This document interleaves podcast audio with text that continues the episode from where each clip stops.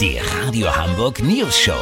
Die witzigsten Nachrichten der Stadt. Mit Olli Hansen, Jessica Burmeister und Peter von Rumpold. Guten Tag. Immer mehr Kapital der deutschen Kleinsparer wird durch den Niedrigzins vernichtet. Sogar die Sparbücher für Kinder werden nicht verschont. Unser Reporter Olli Hansen mit einem schier unglaublichen Fall. Olli, erzähl doch mal. Ja, Peter, es ist wirklich traurig, aber der kleine Torben Henrik Sackmann aus Allermöhe ist mit sieben Jahren schon hoch verschuldet.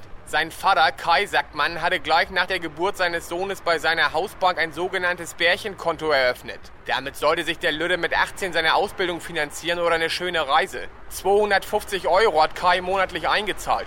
Jetzt müssten nach sieben Jahren schon mindestens 21.000 Euro drauf sein. Weißt, wie ich mein? Ja, ne, ja mindestens. Äh, sind's aber nicht, oder wie? Pass auf, vor einer Woche schrieb das Geldinstitut Kai an.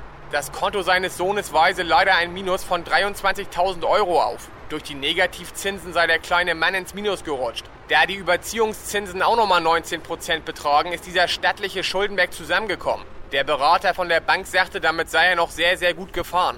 Also das ist ja eine Frechheit. Und jetzt? Jetzt soll Kai Indexfonds der Dubiosa kaufen. Weil natürlich viele Kunden ihre Bärchenkontoverträge empört kündigen werden, wettet die Dubiosa gemeinsam mit der BaFin an der Börse auf die Pleite des Bärchenkontos. Mit diesem nicht ganz legalen Insiderhandel wäre sein Sohn, wenn es gut läuft, mit 44 Jahren wieder schuldenfrei und könnte sich ein gebrauchtes Fahrrad kaufen. Wie geil ist das denn bitte? Lass so machen, sollte für Torben auch noch ein Zahlenschloss drin sein, melde ich mich noch morgen. Habt ihr das exklusiv, okay? Ja, vielen Dank, Olli Hansen. Kurznachrichten mit Jessica Burmeister.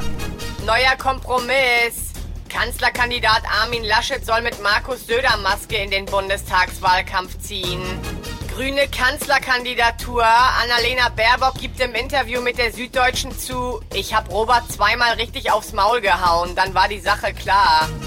Lifehack Wolfsbegegnung. Aggressive Wölfe stimmt man milde, indem man ihnen mit einer mobilen Küche ein saftiges Regulasch zubereitet. Das Wetter. Das Wetter wurde Ihnen präsentiert von Dubiosa Indexfonds. Das war's von uns. Wir hören uns morgen wieder. Bleiben Sie doof. Wir sind es schon.